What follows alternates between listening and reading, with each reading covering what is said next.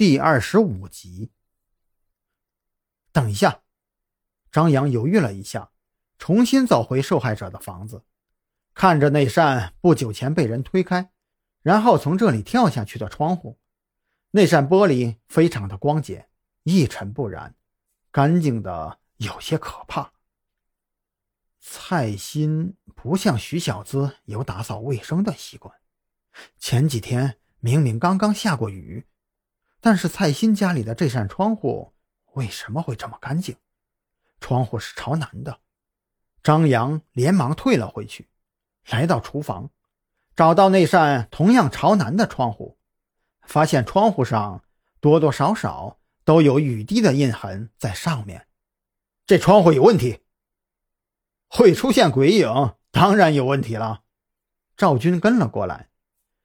这是我们距离凶杀案发生时间最近的一扇窗户，有可能是唯一会留下线索的窗户，但是还有另外一种可能。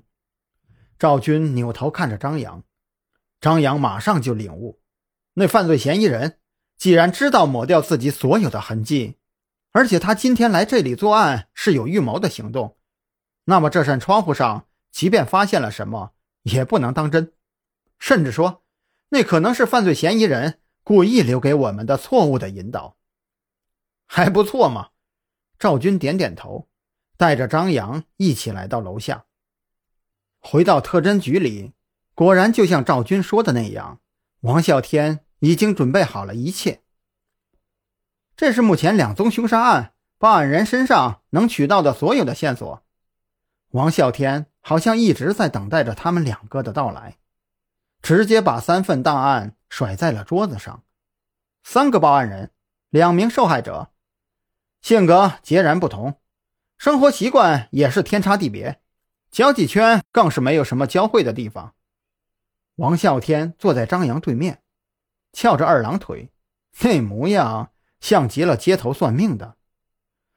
我们掌握的线索都在这里了，接下来要怎么办就看你喽。说完。王啸天就把三份档案一起推到了张扬面前。当然了，这些东西对于勘察过现场的你来说，可能都是多余的吧。尽早破案吧，速度越快，对你越有利哦。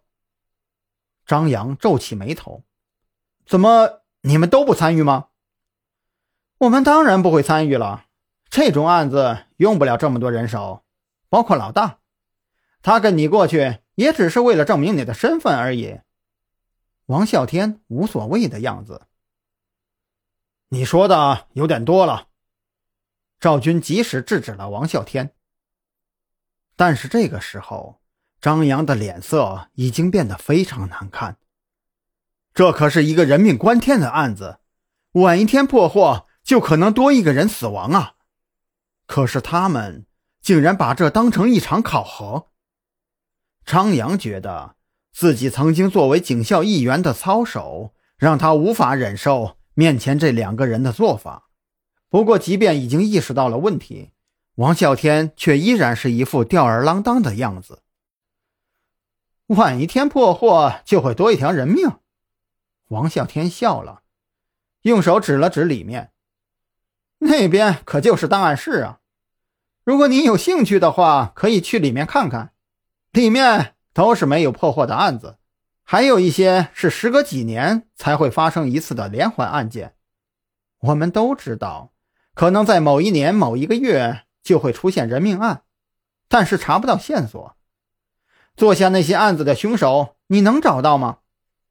要是因为一件案子就发火，就像你这么愤怒，那么我可以明白的告诉你，你是没有资格加入特侦局的。